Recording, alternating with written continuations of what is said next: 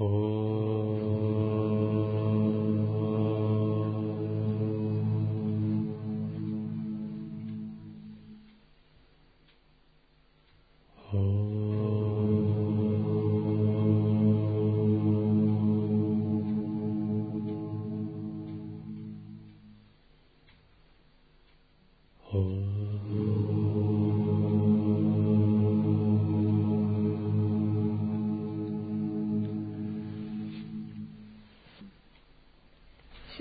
возникает из пространства, существует в пространстве и растворяется в пространстве.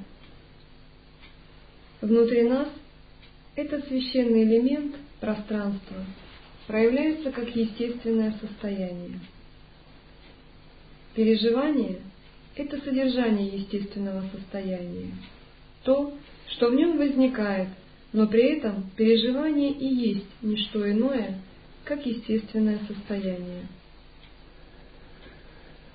Если элемент пространства в нас уравновешен, в жизни есть место всему, что бы ни возникло, оно находит себе приют. У нас много времени, достаточно эмоциональных способностей, достаточно терпимости.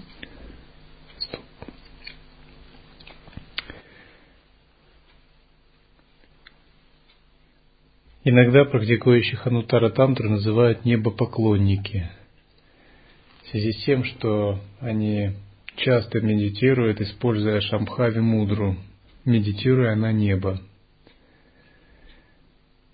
Когда мы практикуем естественное состояние, то самым важным образом Бога для нас является пространство – не какое-то конкретное изображение божества, имеющее э, столько рук или ног, как в тантре трансформации, такие атрибуты или такие, а именно пространство или пространство неба, с которым мы объединяемся, или ощущение пространства. Для этого выполняется Шамхави Мудра – Человек, у которого нет э, связи с элементом пространства, имеет сжатый ум, у него много цепляний, фиксированных идей. Он не способен многое в себя вместить. И даже когда он практикует дхарму, он имеет к чему-то пристрастие, а что-то ограничивает в своем уме. его ум сжат, узок. Что-то он может практиковать или воспринимать, а что-то он переварить никак не может. Это потому, что его ум не обладает тенденцией всеохватывающей мудрости.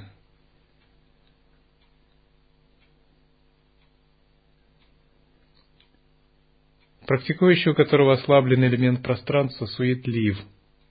Он постоянно захвачен мелочами – его ум привязывается э, к самым мелким вещам, к тому человеку, которого он видит, он привязывается. Это так примитивно. Вот он общается, общается с человеком, постепенно запоминает его форму, голос, образ мышления и привязывается. Если был другой кто-то, он бы к нему привязался. Такова уж примитивная работа ума. Или он делает что-то и поглощается этим – или он принимает просад каждый день, и у него в просад ум входит. Вместо того, чтобы осознавать глобальность, величия Вселенной, где Солнце, планеты, галактики, метагалактики, непостижимые объемы пространства, он привязывается к частностям и теряется в этих частностях. Лучший способ самоосвобождать ситуацию – это вспоминать о пространстве, расширять сознание и входить в естественное состояние. Просто помедитировать немного на пространство, понять, что пространство всегда больше твоих маленьких мыслей, проблем и цепляний.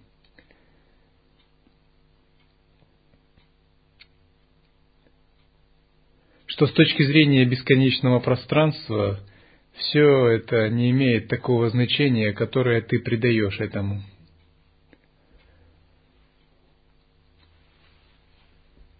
Тот, кто не понимает этого, ему просто следует по почаще размышлять.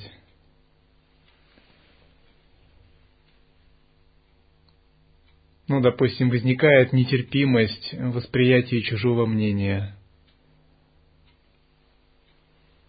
Но на самом деле, если ты глубоко осознаешь пространство, у тебя не может быть какой-либо вообще нетерпимости.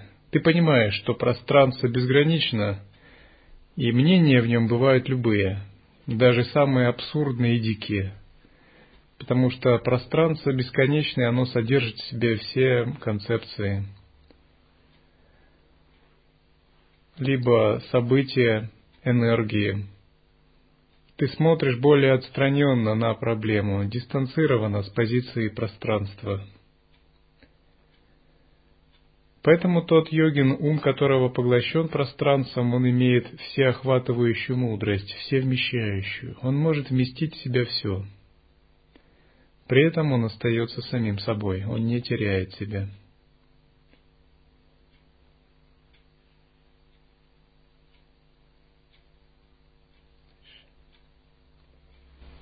Все переживания уместны.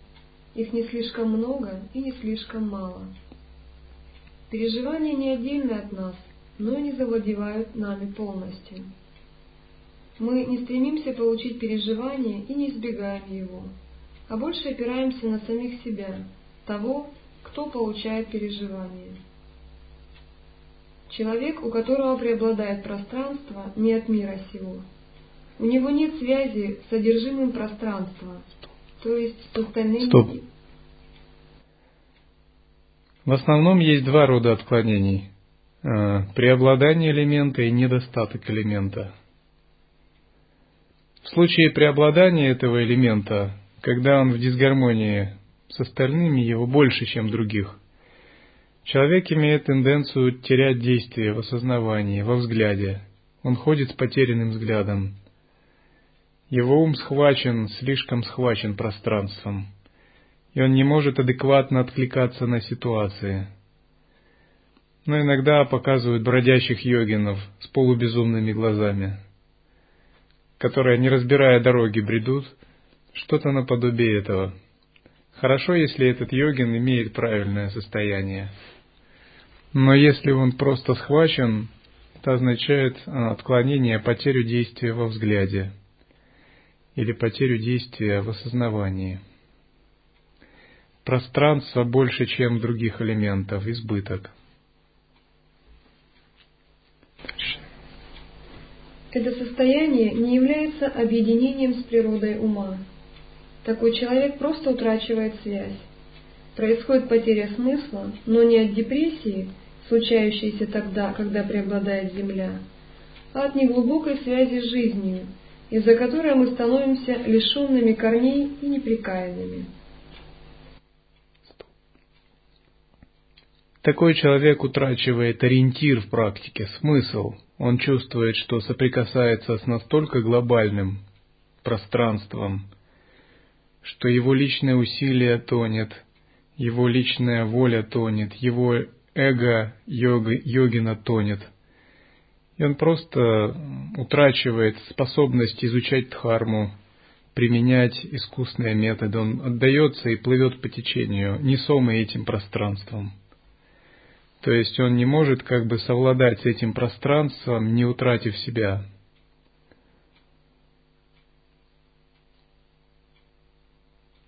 Часто те, кто получают глубокие опыты с пространства, у них возникает а, отрицание метода, нежелание применять метод. Они говорят, это же метод, э, это же что-то основанное на усилии или что-то искусственное – они думают, что если они применять будут метод, то они потеряют мудрость.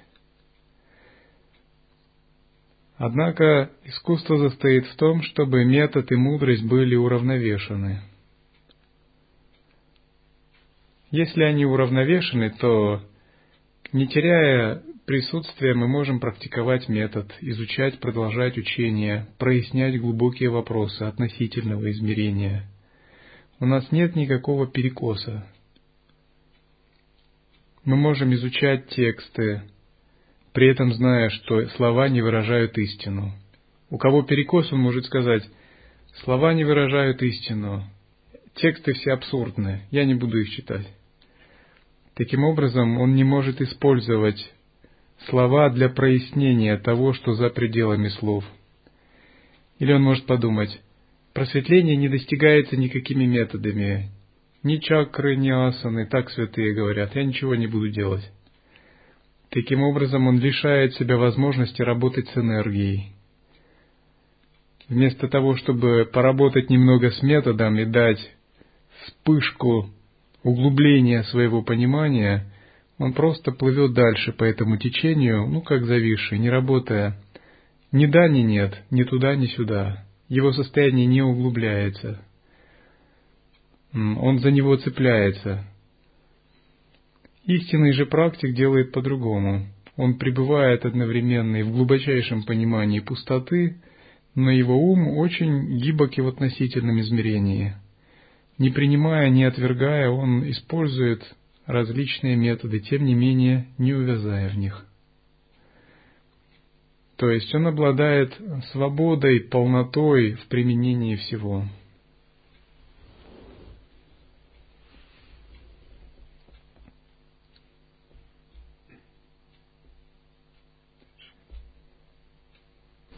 Результатом избытка элемента пространства бывает недостаток осознанности, недостаток присутствия. Человек становится потерянным, теряет контакт с окружающим миром. Если элемента пространства слишком много, становится потерянным, теряет контакт с окружающим миром. Другими словами, он не умеет играть с проявленным. Он теряет лилу, игру. Он просто ходит с безумными глазами. А где же здесь актерское мастерство, где же божественная игра? Если он попадет в какую-то ситуацию, он не сможет с ней интегрироваться, подыграть, если ему надо. Даже если он захочет, даже если ему надо, он не может изобразить проявленную энергию, он будет просто схвачен этим. Такое бывает с неопытными практиками. Однажды один молодой послушник пришел в монастырь, и он увидел монаха с очень отрешенными глазами, который был просто поглощен своим состоянием. Он подумал, это, наверное, мастер. Рядом он увидел какого-то другого монаха, который давал указания другим, как э, расписывать фрески, какие статуи куда ставить и прочее. Он подумал, ну это, наверное, старший монах. Однако, когда э, разговорились, выяснилось наоборот. То был мастер, а то был монах, недавно получивший опыт, и новичок. Он подумал, как так, этот новичок выглядит святым, а этот мастер таким заурядным человеком. Потому что этот новичок просто еще не научился упаковывать свое состояние пространства и вести адекватную игру в проявленном.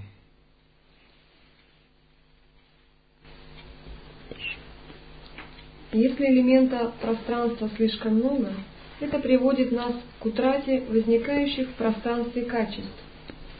Но если его слишком мало, то все возникающее начинает над нами властвовать. Все кажется прочным и непроницаемым.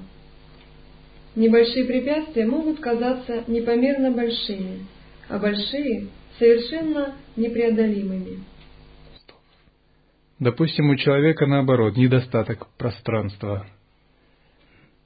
Тогда окружающая обстановка над ним властвует. Для него очень важна местность, в которой он живет. Если его домик некрасивый, то и у него на душе тоже становится некрасиво. Если рядом сосед, с которым он не очень дружественен, он очень переживает из-за этого. А, на него очень влияет внешние вещи. Фактически он раб вещей и обстоятельств. Это означает, что вещи не удается самоосвободить или ситуации обнаружить за ними исконную пустотность. Но, ну, в общем, это состояние обычного человека –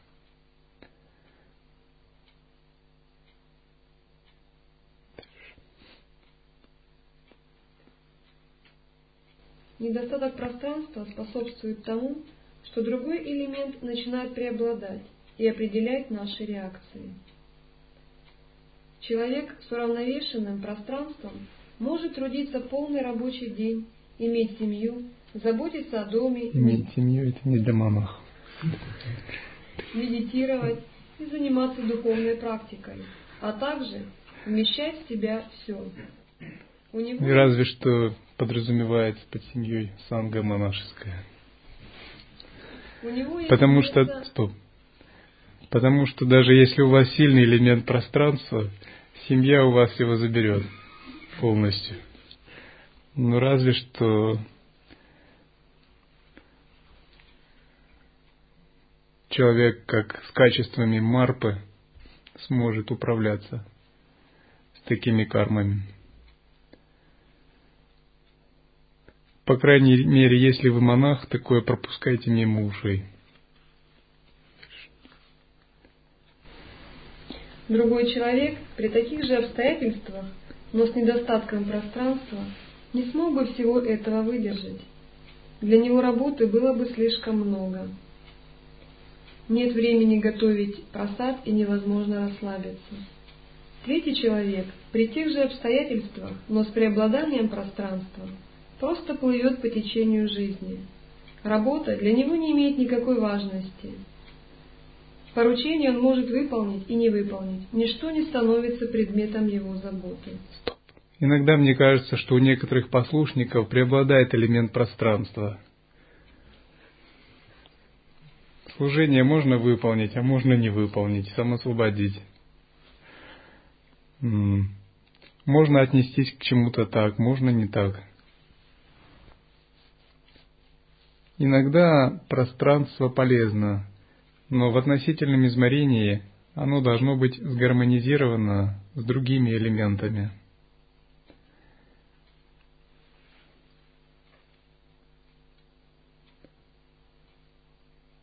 То есть, если мы принимаем решение, э, несем ответственность за что-то, то эта часть должна быть частью нашего естественного состояния.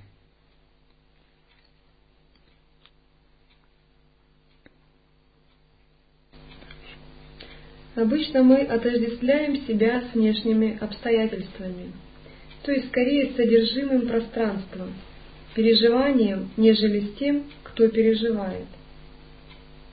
В этом случае, разумеется, утратив что-то из перечисленного, мы ощущаем себя потерянными.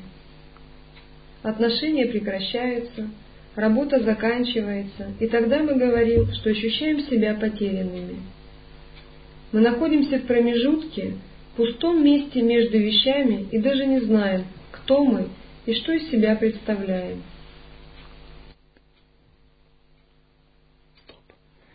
С точки зрения учения свара-йоги, когда доминирует акаша-татва, элемент эфира, то такой йогин э, бесполезен для мира, и в этом состоянии удобно заниматься только йогой, ну, сидеть в ретрите только. М, Не работать с проявленными энергиями, э, со- с другими элементами, не применять методы, то есть в этом состоянии хорошо заниматься махашанти медитацией, практиковать э, какую-либо технику ходьбы.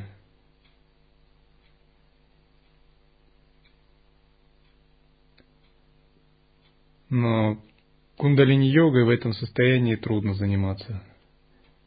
Можно сказать, что состояние, когда доминирует элемент пространства, это такая абсолютная практика сутры раджа-йоги.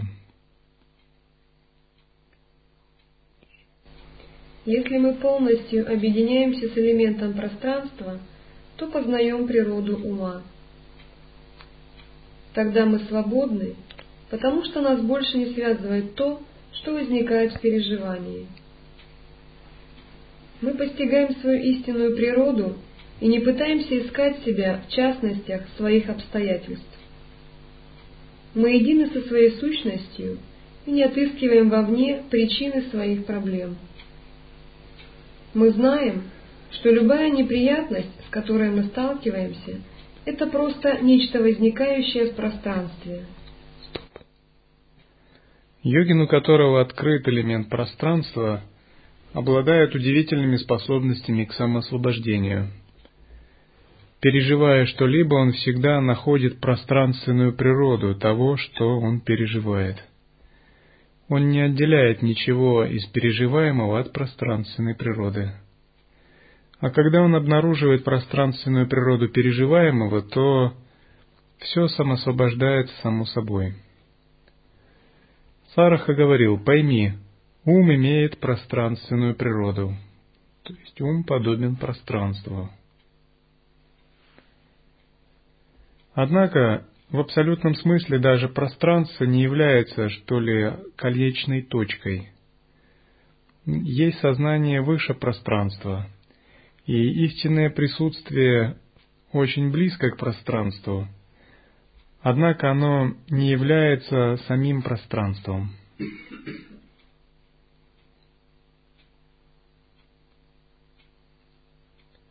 Четвертое состояние Турья сияет за, пределы, за пределами как пространства, так и других элементов.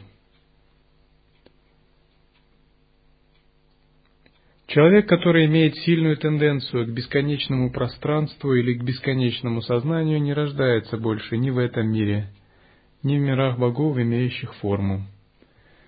Фактически это разновидность освобождения. Однако, почему мы говорим, что перерождение в мирах богов-долгожителей без формы неблагоприятно? Но оно неблагоприятно в относительном смысле. Конечно, оно является высоким рождением. И нечего и говорить, что по сравнению с сансарой, шестью мирами, здесь совсем другой уровень. Однако махасидхи говорят, что если твой ум прицепился к пустоте, только к пустоте, и ты вошел в однобокое состояние непроявленного и имеешь тенденцию родиться в мире без форм, то это просто как, э, ну, как зря потерянное время с точки зрения полного освобождения. И даже если ты там проживешь 60 тысяч кальп, не страдая, как бесконечное сознание, не обретая тело. Тебе придется все-таки потом спуститься и обрести перерождение, либо в мире богов, либо в мире людей, с тем, чтобы научиться совмещать пустоту с формой и проявить а, относительные измерения. Возможно, кто-то может подумать, ну, пока я 60 тысяч кальп побуду в бесконечном пространстве, а там посмотрим. Конечно, эта вещь очень несоизмеримая с масштабами человеческой жизни и вообще нашей жизни. Но даже когда вы только приступаете к практике, вы должны знать, что цепляние за пустоту а, это должно быть также превзойдено. Считается, что сила самадхи такого йогина, пятая, шестая тхьяна, ослабевает через большое количество э, кальп, то есть Вселенная в это время успевает разрушиться много раз. Много раз исчезнет Вселенная мира людей, пока йогин будет самадхи бесконечного пространства, пятой и шестой тхьяны. Но даже через такой огромный промежуток времени – через некоторое время коллективные самскары при маха пралае или маха манвантаре будут нисходить, и его сознание будет увлечено коллективными самскарами. И он станет одной из душ, которой снова суждено воплотиться. Либо он э, сам получит э, какое-то понимание, что его самадхи ослабевает – и полная реализация еще не достигнута, и что надо выходить из мира без форм и идти к более высокому состоянию. Ему понадобится энергия, шакти, проявленная, и он сознательно сам примет решение. Либо он получит передачу света от кого-либо из величайших святых, и с помощью этой передачи света он получит наставление о том, как э, углубить свое понимание –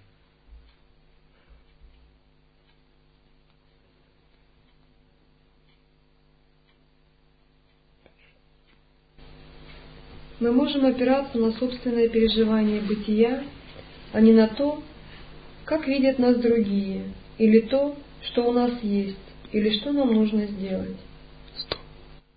Считается, что человек, у которого не раскрыто присутствие, связанное с пространством, не имеет самодостаточности, автономности. Ну, в общем, он обычный человек. Он ориентирован на чужое мнение, на мнение социума. У него нет внутренней опоры. Он дхарму, изучая, цепляется буквально за слова. Учителя видит как человека или конкретную личность как бы не обнаружив э, собственную пространственную природу или пространственную природу исконного ума. У него есть тенденция заводить друзей э, в монашеское общение, но не в хорошем смысле слова, истинных друзей под харме, а ну, таких полумирских друзей, и привязываться к ним. Это недостаток э, понимания принципа пространства – но он испытывает обычные эмоции, такие как э, стыд, страх или гнев. Когда он попадает в обстановку мирских людей, она его сковывает. То есть у него нет самодостаточности, есть желание за что-то держаться. Такое неправильное желание. Все это исчезает, когда мы раскрываем нашу пространственную природу. мы готовы с одобрением принять самого себя и то, с чем сталкиваемся. Например, человек может быть прекрасным семьянином и бизнесменом. Он отождествляет себя с тем и другим, и вдруг лишается и того, и другого. В подобной ситуации он может как потерять себя, так и раскрыть, в зависимости от своего отношения к пространству. Страдание может породить как отрицательный, так и положительный исход, в зависимости от того, как к нему относиться. Часто говорят, что те люди, которые страдают, приходят к Богу. Или те, кто много пережили, вступают на путь духовной практики. Это потому, что их кармы, связанные с более низкими элементами, уничтожают их цепляние, и элемент пространства в них раскрывается, тогда их сознание меняется.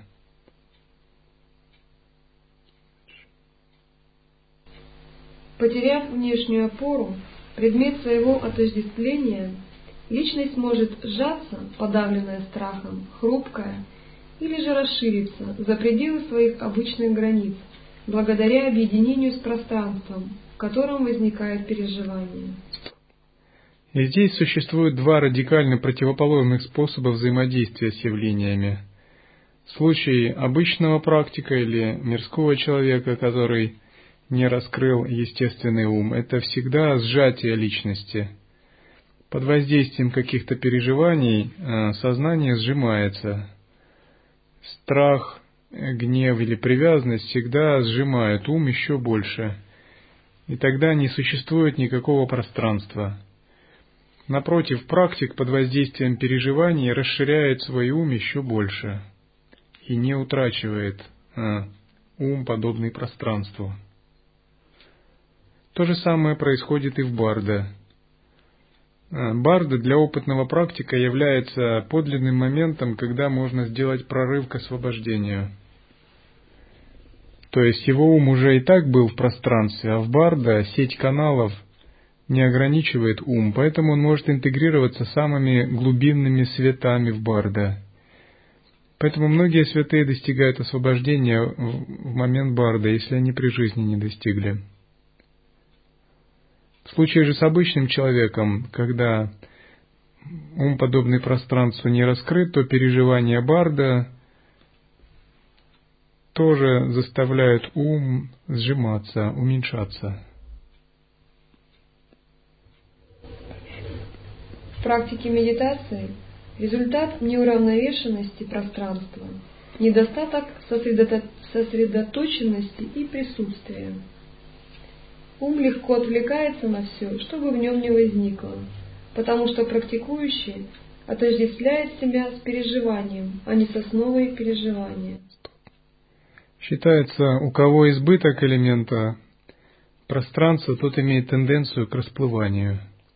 Наоборот, у кого недостаток пространства, тот имеет тенденцию к возбужденности. Тот же, у кого этот элемент сбалансирован, он не впадает ни в расплывание, ни в возбужденность, его медитация очень ровная. Под пространством понимается уравновешенность остальных четырех элементов. С пространством связана мудрость пустоты. Для того, чтобы пережить опыт пространства в подлинной чистоте, следует практиковать медитацию бесконечного пространства – когда йогин, остановив мысли, непрерывно расширяет свое сознание.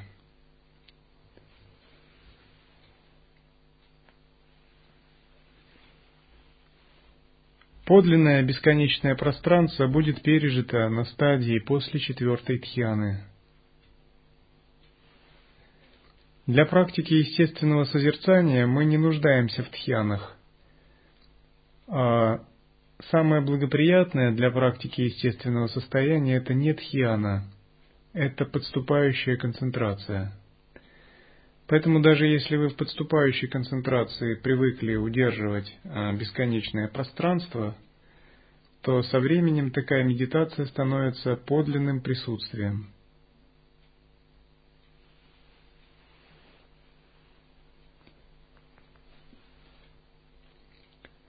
Что наступает далее, когда пространство раскрыто и йогин обрел созерцание? Дальше следует понять, что пространство это еще не все, и у него есть э, проявленная относительная динамическая сторона. И обучаться взаимодействию с различными ситуациями, не терять этого пространства. Это называют практикой игры, лила – адекватный отклик на все ситуации. Без такого адекватного отклика такой йогин еще подобен ребенку. Что еще важно? Энергия, шакти. Даже если йогин раскрыл пространство, но оно не соединилось с энергией, то только его верхние элементы обнаружили истинную природу, а нижние элементы спят, не пробудились. Поэтому такой йогин должен объединять состояние пространства с энергией в нижних чакрах. То есть он должен научиться, как это чувствовать пространство Муладхара чакрой, чувствовать пространство Сватхистана чакрой, Манипура чакрой. Тогда он понимает, что исконный ум может э, соединяться с различной энергией, и в зависимости от этого будут различные переживания – Поэтому говорят, что йогин должен открыть в своем теле пять видов пространства. Пространство элемента земли, пространство элемента воды и так далее. И когда такие пять пространств открываются, то считается, йогин обрел самую глубокую реализацию. Практики сутры, в общем, этому не придают значения. Им достаточно открыть элемент пространства и уравновесить его – как в дзен. Ну, на этом все заканчивается. В практике тантры объединение пространства с энергиями придается большое значение. В дзен и в сутре гибкости ума тоже придается значение, способности быть в проявленном, проявлять пространство в относительном. Однако объединению с энергией не придается значения. Для нас такое объединение очень важно – то есть, если мы не сможем объединить пространство, то высшая реализация достигнута не будет. Может быть, это сейчас не актуально для послушников, но это просто вам дается как информацион, информация теоретическая. Считается, что не объединив э, сознание пространства с элементами, невозможно, к примеру, достичь радужного тела, исчерпать все кармы. Или невозможно раскрыть э, очень глубокие уровни ясного света, или невозможно реализовать просветление в относительном аспекте. Ну, то есть, даже такой святой, как Дзен, достигнув полного просветления, он может реализовать пустоту и больше не рождаться. Однако, если ему придется перерождаться, ему все-таки придется взять физическое тело обычного человека и испытывать все ограничения и кармы. В случае же с реализацией пространства с энергией, такому святому не надо брать тело обычного человека, а силой сознания он создает мистическое световое тело, никак не подверженное карме.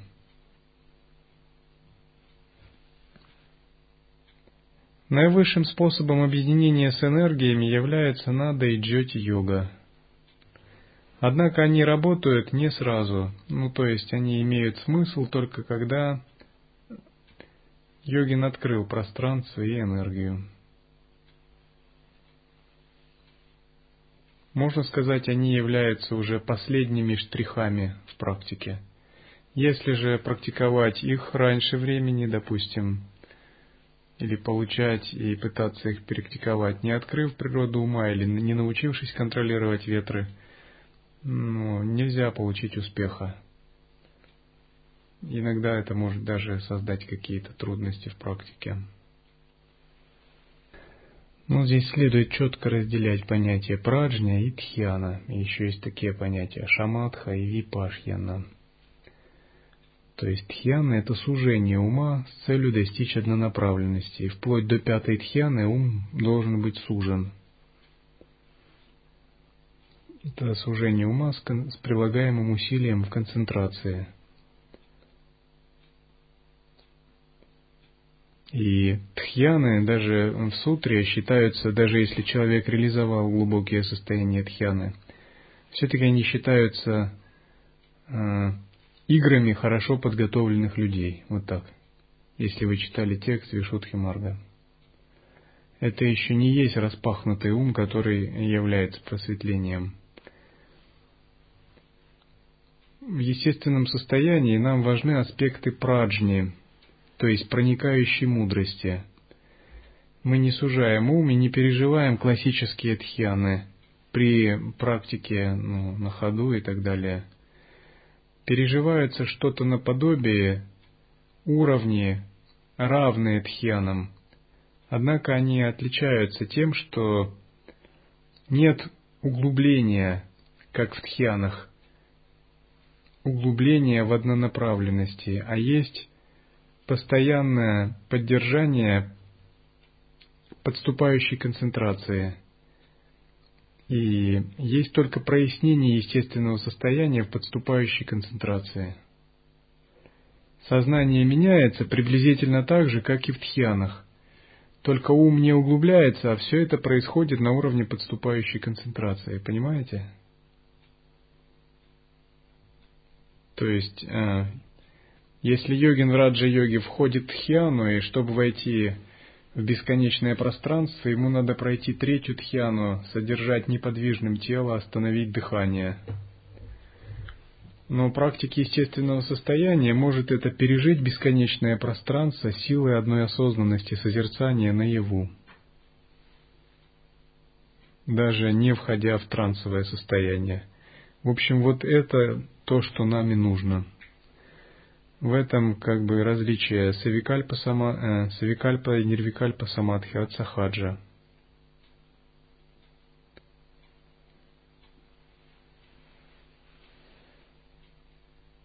Допустим, в таком состоянии находился Ширамана Махариши. Oh.